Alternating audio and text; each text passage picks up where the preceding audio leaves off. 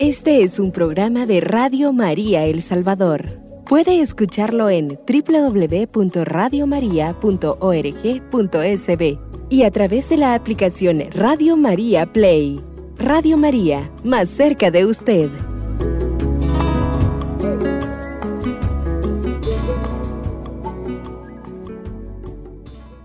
Es para nosotros un gusto nuevamente, un programa más, Misión Permanente, Radio María, que lleva esa, ese trabajo. Radio María tiene ese ardor misionero para poder pregonar, para poder hacer presente ese mensaje de Jesucristo. Es nuestra tarea, ya el programa, la naturaleza de este programa es eh, echar a andar esa acción misionera para las parroquias y la vicaría. Pues vamos a bueno, antes de la oración vamos a, presentar al invitado, ¿verdad? Vamos a ver, tenemos de invitado a un padre que nos diga cómo se llama, de dónde viene, qué anda haciendo. Bienvenido, padre. Vengo de la Vicaría San Romero en la eh, en Soyapango. Allí tenemos nosotros 13 parroquias y yo soy el asesor de la misión permanente en el área de la Vicaría. Eh, ¿Su nombre, padre? Nombre, mi nombre es... Eh, Jorge Alberto Grande. Eh, pues eh, me atrae mucho lo que es la radio por su programación y ver ahora mucho más de acuerdo a la tecnología y el avance de esta misma área, ver cómo también ese dinamismo y las personas que hacen todo lo posible por llevar adelante la programación para animar y llegar hasta el corazón de muchas personas que nos sintonizan y que ahora también nos pueden, nos pueden percibir. Bueno, Padre, muchas gracias. Vamos a hacer la oración y vamos a ir en el nombre del Padre, del Hijo y del Espíritu Santo. Amén. Señor Jesucristo, tú que eres el misionero del Padre, que vendiste este mundo a salvar a la humanidad, para que todo aquel que creyera en ti no se perdiera, sino que lograra la vida eterna. Queremos pedirte en esta mañana, Señor, por todos los radioescuchas de Radio María, por los que lo están viendo por el Facebook, para que esto, este tema que vamos a compartir les ayude, amadísimo Señor, a aprender y más que aprender a crecer, amadísimo Padre. Te pedimos también por aquellas personas que están sufriendo en los hospitales, en las cárceles. Te pedimos también, Señor, por aquellos radioescuchas que están padeciendo enfermedades terminales, que están sufriendo problemas, situaciones difíciles. Te ponemos en tus, en tus santas manos todas sus intenciones. También, Señor, te pedimos para que los des palabras, Señor, para poder explicar este tema, pero entre todo, Señor, que los des ese corazón dispuesto, porque no queremos, Señor, ser maestros, queremos ser testigos, queremos ser comunicadores de tu amor, pero partiendo de la experiencia de la vida, queremos ser testigos de tu misericordia. Te lo pedimos a ti que vives y reinas por los siglos de los siglos. Amén. En el nombre del Padre, del Hijo y del Espíritu, Santo. Amén. Bien, Padre, vamos a compartir en forma de conversatorio este tema.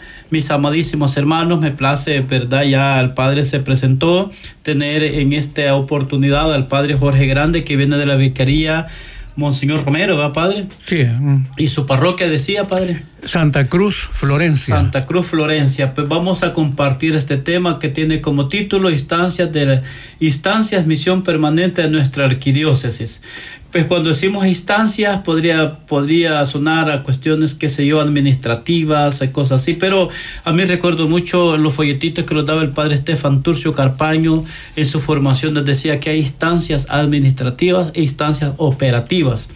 Y sabemos que misión permanente, más que estar plasmado en el plan pastoral, es algo que se hace realidad en las parroquias y en las vicarías, Padre, aún con las limitaciones que hay, aún con las pobrezas en cuanto a asistencia, perseverancia, respuesta de la gente. Sin embargo, este, este trabajo, este camino no para, Padre, no para este trabajo. Pero antes de ello vamos a, vamos a conversar, Padre, qué es la misión continental, qué es la misión permanente y qué es la, la conversión pastoral. Antes de hablar de la misión permanente, de cómo lo estamos haciendo, vamos a ver cuál es el aporte del magisterio pontificio de la misión sobre todo el documento, ¿verdad? Que bien conocemos, el documento de Aparecida, que el padre lo anda en físico y yo lo ando en línea, ¿verdad? Este, eh, pues sabemos que todo este tema tiene como fuente y origen su contenido dentro del documento de Aparecida. Padre Jorge, que, ¿cómo comprende usted la misión continental? Porque son tres temas que van como enlazados, ¿verdad? Sí, obviamente no hay como un concepto así definido totalmente de qué es misión continental o misión permanente, que tiene que ser relativo. Pero de acuerdo como Aparecida, eh, misión Continental lo describe como la propuesta pastoral que busca despertar la vocación y la acción misionera de los bautizados y a la vez también ser así una iglesia discípula. Una iglesia discípula de discípulos. Todos formamos como un, amplio de, discipulado en cuanto que nos, nos comprometemos a entrar en este camino. De lo que dijo también el Papa Juan Pablo II allá en Puebla como conclusión en una segunda homilía, abrir las puertas al Redentor, abrir las puertas a la economía, a la política, abrir las puertas, es decir, un cambio que despertemos, que nos acerquemos a Dios y que vayamos tomando conciencia de lo que Dios nos está llamando hoy ante los signos de los tiempos. Muy bien, gracias Padre. Miren qué hermoso el aporte del Padre Jorge Grande. Eh, yo buscando ahí algunos, algunos escritos, ¿verdad? De los aportes que hizo las eh, reflexiones que sacó el CELAN y sobre todo de forma concreta la comisión ASDOC que eligió el CELAM para esto de la misión continental, sacaron unos folletitos y lo mencioné de manera específica para si alguien quiere tomar apunte, itinerario para la misión continental, para un estado permanente de misión. Eh, dice que la misión continental, este, la misión continental es despertar la conciencia misionera y discipular para un estado permanente de misión, o sea, despertar, como decir, eh, estamos, que, qué sé yo, de forma estática. A veces, Padre, hay cosas que hacemos en las parroquias, en la pastoral ordinaria, muchas veces hay cosas que nosotros pensamos que ya las estamos haciendo bien y a veces no los, innovamos, no, no los innovamos, a veces como que no vamos más allá. Por eso es que ese despertar la conciencia misionera es como de decirte ¿qué te, qué te ha pasado, te has quedado, estás dormido, estás ahí, no estás siguiendo a buscar a las ovejas, no estás siguiendo a buscar a aquellos desprotegidos. La misión, de, la misión continental, despertar la conciencia la conciencia misionera y discipular para un estado permanente de misión. O sea, es decirte, ponte en marcha, ponte en camino, porque viene la otra etapa que es la misión, la misión permanente. Por eso es para un estado permanente de misión. Sí, bien interesante. Eh, a propósito también, el Papa Benedicto viene como a despertar el interés de la misión permanente. Sí. Aunque ya habían como más antelineamientos, porque podemos eh, pues a, hacer énfasis en, desde Medellín, que va hablando de las comunidades y, y Puebla, trata de, de como tener una visión, como preguntar, bueno, a Medellín 10 años y qué, qué ha pasado, qué ha hecho Medellín, qué ha sucedido. Falta como decir, tenemos que seguir, que continuar motivando lo que es la misión, obviamente sería la misión permanente. Y por eso el Papa este, habla del despertar el interés de la misión permanente y, y a través de, de, todo el continente de América Latina, ¿verdad? y, obviamente que los obispos de Aparecida propusieron despertar eh, este, esta clave de misión, un, un despertar misionero. Eh, que abarque todo el continente, América Latina y el, toda América y el Caribe. Eh, a esto nos encontramos aquí, este detalle en la documento aparecida, el numeral 551. Y eh, la misión permanente es poner a la iglesia en salida, nos dice también el documento. Y por eso hablamos de, somos la iglesia en salida, pero ¿qué entiende por eso? Y como ya abrir las puertas, ya dijo este Juan Pablo II, abrir las puertas, que la iglesia abra las puertas y tiene que salir en ese sentido, somos la iglesia en salida. Pero también, en un sentido más amplio, las puertas de la economía, dijo el Papa, ¿verdad? Uh, porque una, una economía o unas entidades donde han, mantienen cerradas las puertas solo para un grupo este, específico, pero no para todos los que deberían de participar. Pues igual, así la iglesia está, tiene que ponerse en salida y ahí depende de todos nosotros, de todos los católicos, no solo del obispo ni de los sacerdotes, sino de todos los bautizados. Bien, muchas gracias, Padre. Bueno, si decimos que la misión permanente es un envío personal y eclesial que el Señor Jesús hace a todos y a cada uno en la iglesia, para que animados por el Espíritu Santo compartamos el Evangelio con cada persona, especialmente con los que se han alejado. También es poner a toda la iglesia, en la iglesia, mire qué hermoso esto, Padre, poner a toda la iglesia, en la iglesia, o sea, a todos los bautizados, en el compromiso, a todos los bautizados a evangelizar, por eso es que va de forma secuencial. Primero, la misión continental, despertar la conciencia misionera y discipular para un estado permanente de misión. Y luego la misión permanente. Es un envío personal y eclesial que el Señor Jesús hace a todos y a cada uno en la iglesia para que animados por el Espíritu Santo compartamos el Evangelio con cada persona, especialmente los, con los que se han alejado. También es poner a toda la iglesia, o sea, a todos los bautizados en la iglesia, en un estado permanente de misión para una verdadera conversión pastoral. Bueno, Padre, aquí hay algunos elementos que, que al menos en nuestra arquidiócesis hay muchos que no han comprendido qué es la misión permanente. Mm. Y a veces no solamente el concepto, sino el hacerlo vida.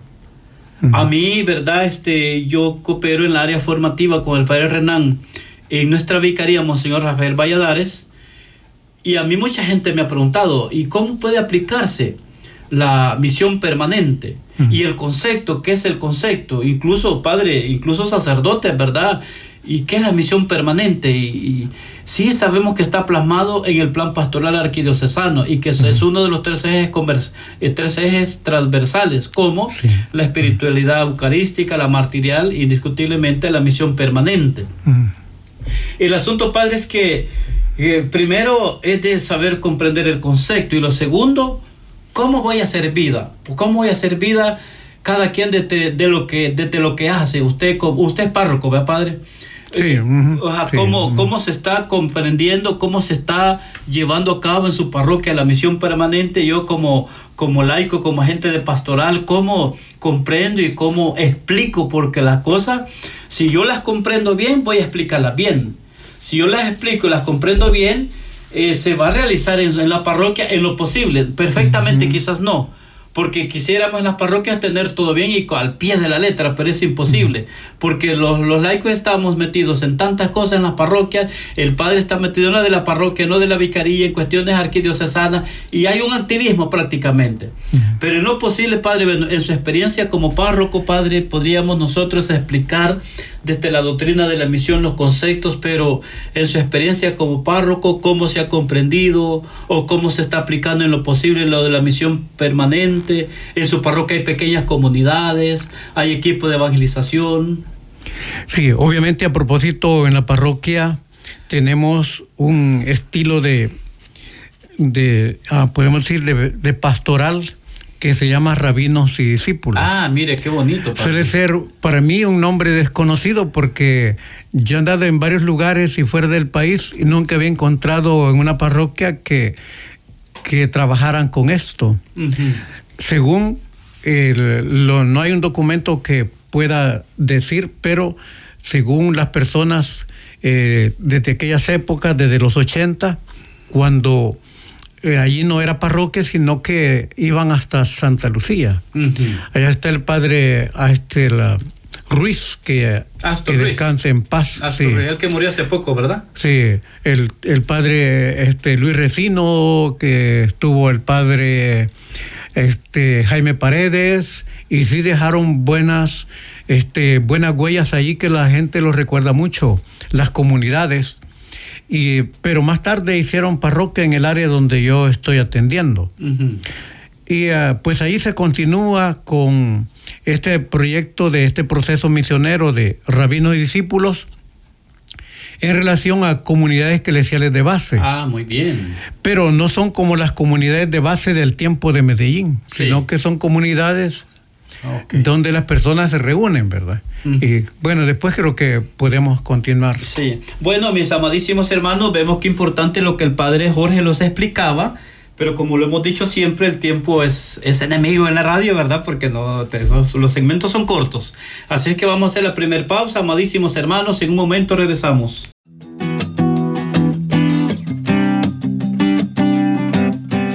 Radio María El Salvador, el podcast, cada vez más cerca de ti.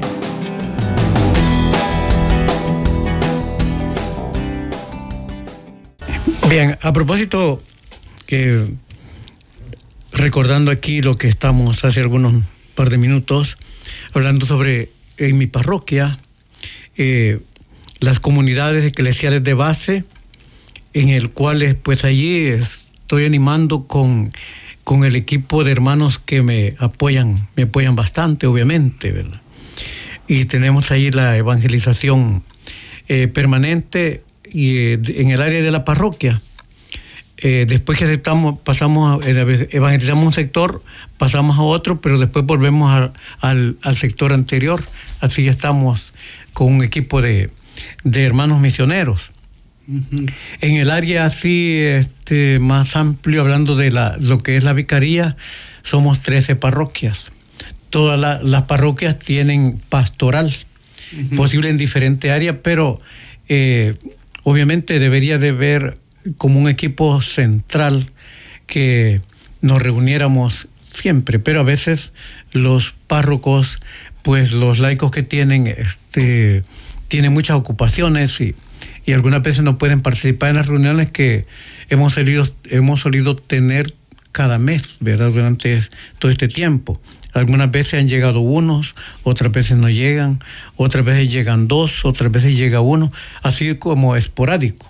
No ha sido como una asistencia así continua, pero este, pues obviamente hay en, en las parroquias cada sacerdote tiene sus su, su plan pastoral y, los laicos a veces son los más comprometidos, son pocos. El párroco tiene que contar con ellos. Sí. Y, y a veces no, no, no hay alcance para atender otras áreas. Pero se ve la disponibilidad de los párrocos de apoyar este, la pastoral permanente, sí, de hecho. Sí, ellos apoyan. Pero la escasez que tenemos es a veces de laicos que quieran de verdad echarle ganas a esto. Y también el otro factor es eso mismo, de que eh, a veces el sacerdote tiene laicos que, le, que ya le tienen nombramientos, pero ya para otra área este, van no mucho, ¿verdad? Por el tiempo. Sí. Mire, qué, bonita, qué bonita la experiencia, padre. ¿Cuántos años tiene de ser sacerdote, padre Jorge? Yo tengo 38 años. 38 años. Sí. ¿Ha sido párroco en algunos lugares? Aquí en El Salvador solamente yo he andado de cruz en cruz. Ah, vaya. Sí, porque estuve en, en, Santa Cruz, la Santa Cruz de Panchimalco, ¿verdad? Ajá. Santa Cruz de Panchimalco, y que llama la Santa Cruz de Roma, en Panchimalco. Y de aquella cruz vine a otra cruz, a la, aquí en la Florencia, en Soyapango. De cruz a cruz ha ido, padre. Florencia es la colonia, y, y es bien interesante, me gusta mucho ahí la colonia, porque tiene los, las calles y los pasajes tienen nombre de flores. Ah. La Florencia, girasol, Qué bonito. las rosas, clavel, geranio. Ah. ah, pues así. Qué bonito. Bien, mis amadísimos hermanos, estamos, ¿verdad? No queremos solamente expresar la parte de conceptual de los términos, sino que la parte que se hace vida, la parte operante, ¿verdad? Yo también como laico soy parte del equipo misionero parroquial de mi parroquia. Lo formamos aproximadamente unos 12 hermanos, de 12 a 15 hermanos formamos el equipo misionero vicarial. Y también en, algún momento mi párroco, el padre Daniel Coto, ¿verdad? Es el párroco de San Juan María Vianney. En algún momento, cuando él era vicario foráneo, me sacó del equipo misionero parroquial, del equipo misionero parroquial, para ser parte del equipo misionero vicarial con el padre Jorge Mendoza, que está en Santa Elena él era el asesor en esa época y que éramos vicaría eh, eh, Pablo VI, este, Ah, perdón, Monseñor Valladares era grande, era extensa, era la vicaría más grande, ¿verdad? Que cubría desde San Isidro Lempa hasta allá donde están los maristas, hasta Talnique, Tamanique y todo eso era parte de la vicaría. Entonces, pero Monseñor José Luis y junto con el vicario foráneo en esa época, eh, bueno, dejó, se eligió nuevo vicario porque cada tres años se elige vicario foráneo, se eligió el nuevo, el nuevo vicario y pues quedaron las dos vicarías. Se funda una nueva vicaría, la vicaría Valladares y la vicaría Pablo VI, que es la que ahora de la, de la, de la Valladares queda una, de la Monseñor Valladares, que era una sola, queda, se hacen dos. Corrijo, la Valladares y la y la Pablo VI son las dos vicarías que ahorita existen.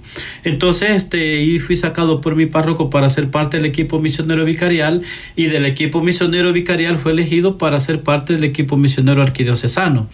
Eh, lo digo porque el tema concreto es que estamos tocando con el Padre, es la misión, las instancias de la misión permanente en nuestra arquidiócesis que están plasmadas en el plan pastoral arquidiocesano anterior pero que en la práctica, en lo funcional, estas tres instancias, que es lo parroquial, lo vicarial y lo arquidiocesano, y es lo que usted expresaba, padre, como párroco y como delegado de misión permanente de su vicaría, eso es lo que, lo parte como operativa, ¿verdad? Porque cada instancia dentro de la curia hay partes administrativas, pero también de cada área hay gente, por ejemplo, tutela legal va a hacer sus formación a las parroquias, a las vicarías, y así cada instancia tiene su parte operativa en las parroquias y en las vicarías. Entonces, este, pues, amadísimos hermanos, pues sabemos que eh, la iglesia nos ha invitado y les ha hecho un envío, como dice decía anteriormente, el concepto de misión permanente es un envío personal y eclesial que el Señor Jesús hace a todos y a cada uno en la iglesia. O sea que no, ningún bautizado puede decir yo no puedo, yo no, porque cada bautizado es un misionero. Para que animados por el Espíritu Santo compartamos el Evangelio con cada persona, especialmente con los que se han alejado. También la misión permanente es poner a toda la iglesia en la iglesia en un estado permanente de misión para una verdadera conversión pastoral. Y vamos, Padre, a la conversión pastoral. ¿Cómo interpreta mm. usted, Padre Jorge, la, la conversión pastoral? Obviamente, a propósito, este, cuando hablamos de la misión permanente que nos impulsa a una conversión pastoral, ¿verdad? Sí, padre. Ponerla, desde poner la iglesia en salida como un punto de partida y dijo Aparecida 270, para ser iglesia en salida necesitamos formar discípulos. Discípulos que van a entrar en un, camino de conversión, obviamente conversión pastoral. Los discípulos para que ellos puedan llevar esa palabra y anunciar, como dijo como Mateo 28, 19 o San Mateo. El 28, 19 que, que da el mandato, vayan y anuncien el Evangelio y enséñeles lo que nosotros les hemos enseñado. Eh, y esa es la misión de todo bautizado, porque en primer lugar, discípulo es todo el que es bautizado. Todos fueron bautizados desde niños o personas mayores como catecúmenos bautizados. A partir de ese momento son discípulos. Pero lo que falta es como la formación, la catequesis, ir tomando conciencia. Es igual como los adultos recibimos catequesis cuando éramos niños, pero necesitamos también catequesis de adulto. Eso lo necesitamos siempre. No es que porque cuando yo era niño recibí la catequesis ya no la necesito. La catequesis es una manera de, mantenernos en la formación, porque eso ayuda también a ir creciendo en la vida de la fe, en lo espiritual, y a tomar conciencia más que todo de, de formar parte de la misión permanente. Y y dice el Papa Juan Pablo II, esta es la hora seguidora más radical de Cristo, de su magisterio misionero. Esto lo dijo el Papa Benedicto en Aparecida 270. La hora más radical, ¿qué quiere decir? ¿Qué está recalcando, verdad?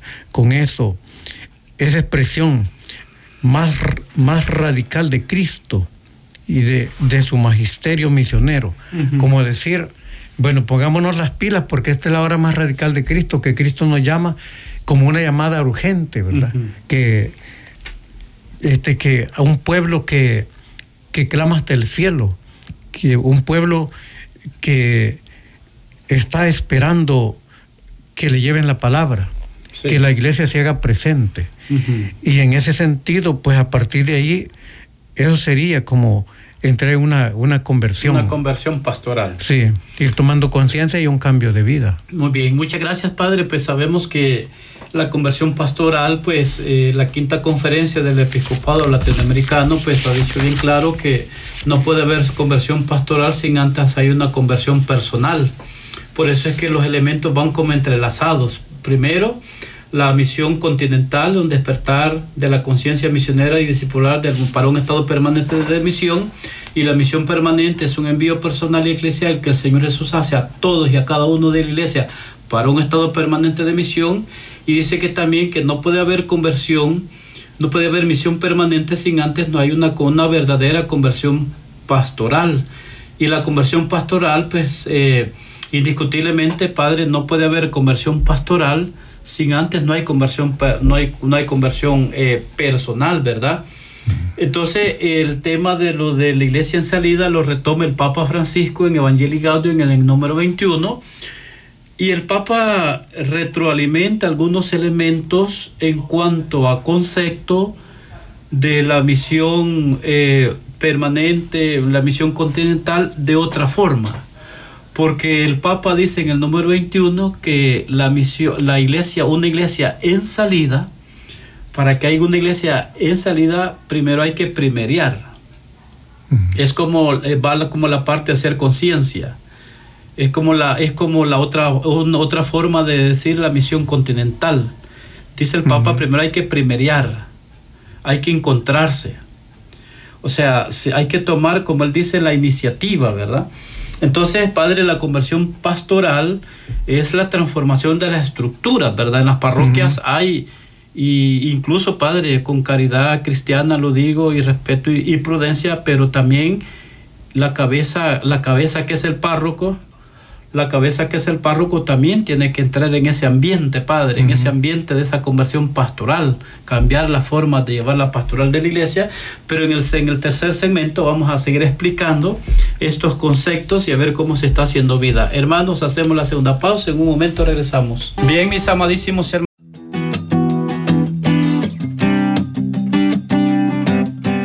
Radio María El Salvador, el podcast, cada vez más cerca de ti.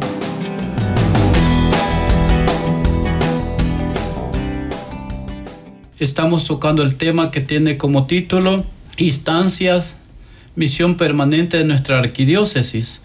Entonces, en esta oportunidad vamos a explicar eh, ¿verdad? Eh, bueno, ya hemos, ya hemos explicado que es misión permanente, misión continental, misión permanente y la conversión pastoral. Voy a dar el concepto. La quinta conferencia del episcopado nos ha dicho bien claro que no puede haber conversión pastoral sin antes hay una conversión personal. Esta conversión pastoral requiere que se pase de la pastoral de encuadramiento a una pastoral decididamente misionera. La pastoral de conservación, de pastoral de conservación a una pastoral que cambie las estructuras de la iglesia. Bien, mis amadísimos hermanos, también otro objetivo eh, de este tema es explicar también como misión permanente que hemos hecho, que estamos haciendo y que proyectamos como misión permanente de la Arquidiócesis de San Salvador. Padre Jorge, sabemos que estamos promoviendo desde ya un encuentro misionero que va a ser el día 17 de, de febrero, ¿verdad? En el colegio. El colegio guadalupano. colegio guadalupano. ¿Qué tiene información al respecto, padre? Para. Bien, obviamente que